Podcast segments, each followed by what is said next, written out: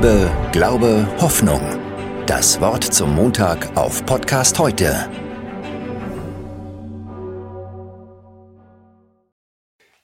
In der letzten Woche habe ich eine starke Frau kennengelernt. Mit stark meine ich engagiert und verantwortungsbewusst. Im Beruf steht sie, ihre Frau, seit vielen Jahren. Sie ist politisch tätig und hat den Vorsitz in einer karitativ ausgerichteten Einrichtung. Hut ab, habe ich gedacht. Solche Menschen brauchen wir, die bereit sind, sich für eine gute Sache einzusetzen. Ehrenämter sind ja heutzutage mit viel Arbeit verbunden, aber bringen in der Regel wenig Ehre ein. Im letzten Herbst zum Beispiel, da reinigt abends ein Mitarbeiter aus unserem Bauteam in der Kirchengemeinde die Dachrinnen vom Gemeindehaus. Bekannte fahren mit dem Rad vorbei und einer ruft ihm zu, na, du hast wohl nichts Besseres zu tun, was?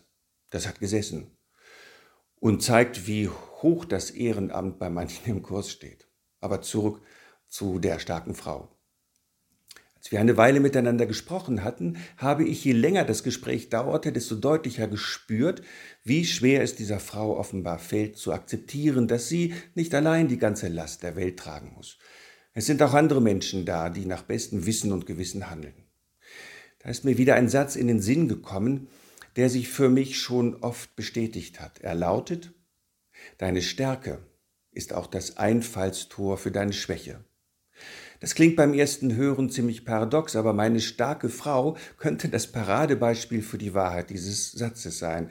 Sie will alles in der Hand haben, so dass sie am Ende gar nicht merkt, wie sie mit ihrem Engagement andere an die Wand drückt und demotiviert.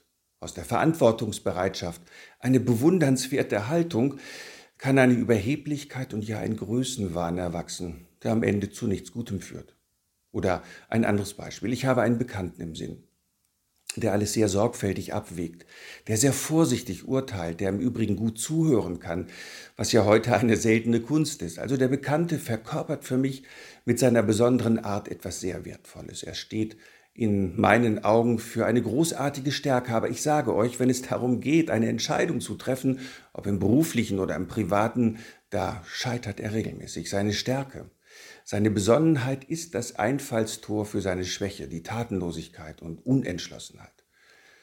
Wenn es so richtig heißt, dass wir an unseren Schwächen arbeiten müssen, dann sollten wir gerade unsere Stärken im Blick haben und schauen, inwieweit hier eine Schwäche vor der Tür lauert, die uns und anderen Leuten das Leben schwer macht.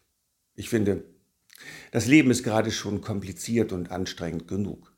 Wir sollten einfach etwas vorsichtiger sein, wenn es um unsere Stärken geht. Bleibt behütet.